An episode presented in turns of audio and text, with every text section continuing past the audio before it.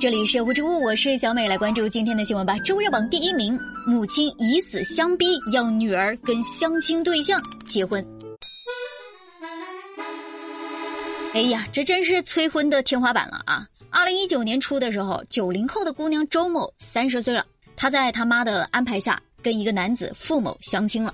她妈妈呢非常希望两个人能结婚，但是女儿并不喜欢这个男的，拒绝交往。这周妈妈就说：“不结婚你就不要进这个家的门。”不结婚，我就死给你看！这当妈的都开始以死相逼了。周某无奈，只能妥协，跟这个付某就领证了。结婚之后的一年啊，两个人都没有过夫妻生活，但是他妈仍然不允许他离婚。这母女俩因此多次争吵，并且发生肢体冲突。这日子没法过了呀，没办法，女儿周某就向法院起诉，要求判决婚姻无效。这事儿引发网友的热议啊，大家都感到不可思议呀。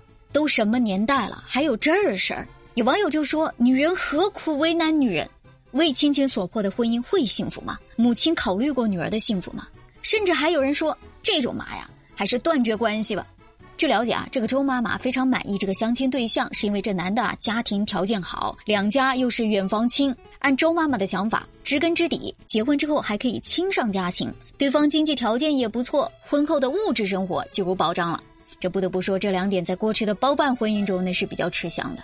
这样的婚姻说是父母之命，一心为女儿好，但是你听着又有点透着城府的味道，对吧？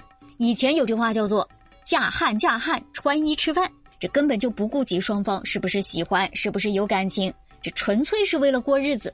你说以前经济条件差这样还能理解，怎么现在还这样呢？啊，以死相逼这个手段啊，非常的奏效。但是，一对新人婚后一年都没有夫妻生活，可见这个孩子内心是有多么的抵触，多么的痛苦。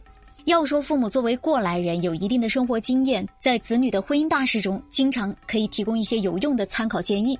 但是，真正的爱应该是引导孩子去追求幸福，而不是包办。如果是以父母的喜好来决定孩子的婚姻，觉得不结婚就丢人，不生孩子就是不孝顺。那可真的是强扭的瓜不甜，还有可能会苦。这个事儿啊，最终这女儿周某选择上诉，要求离婚。最近当地法院审理认为，周某母亲的行为已经严重的干涉了周某的婚姻自由，于是判决撤销周某跟丈夫付某之间的婚姻关系。周日榜第二名，云南导游要挟游客要强制收费，如果是白领的话，必须要消费八千以上。哎呀，这事又刷新三观了啊！这不暑假吗？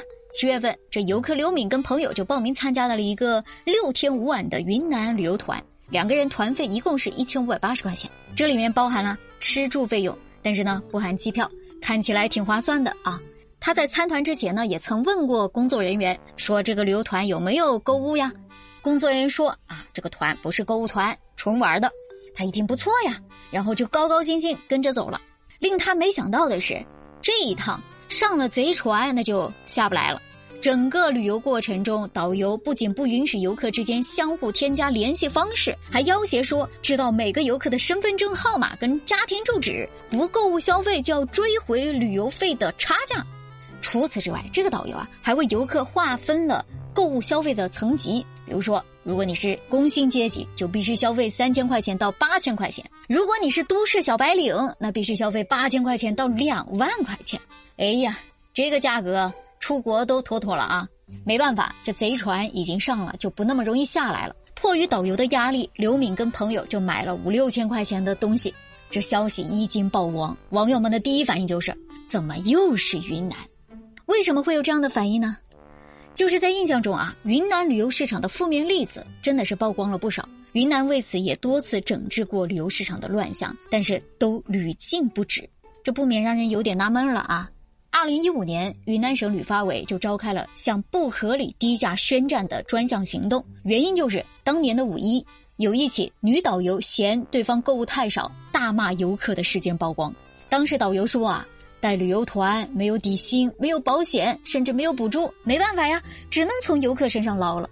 二零一七年，云南省出台二十二条措施来整治市场，查处了违法的导游有一百六十三个人，查处违法的这旅行社有两百五十二家。到了二零一九年，云南又有七家旅行社因为强制消费被吊销许可证，六名导游被吊销导游证。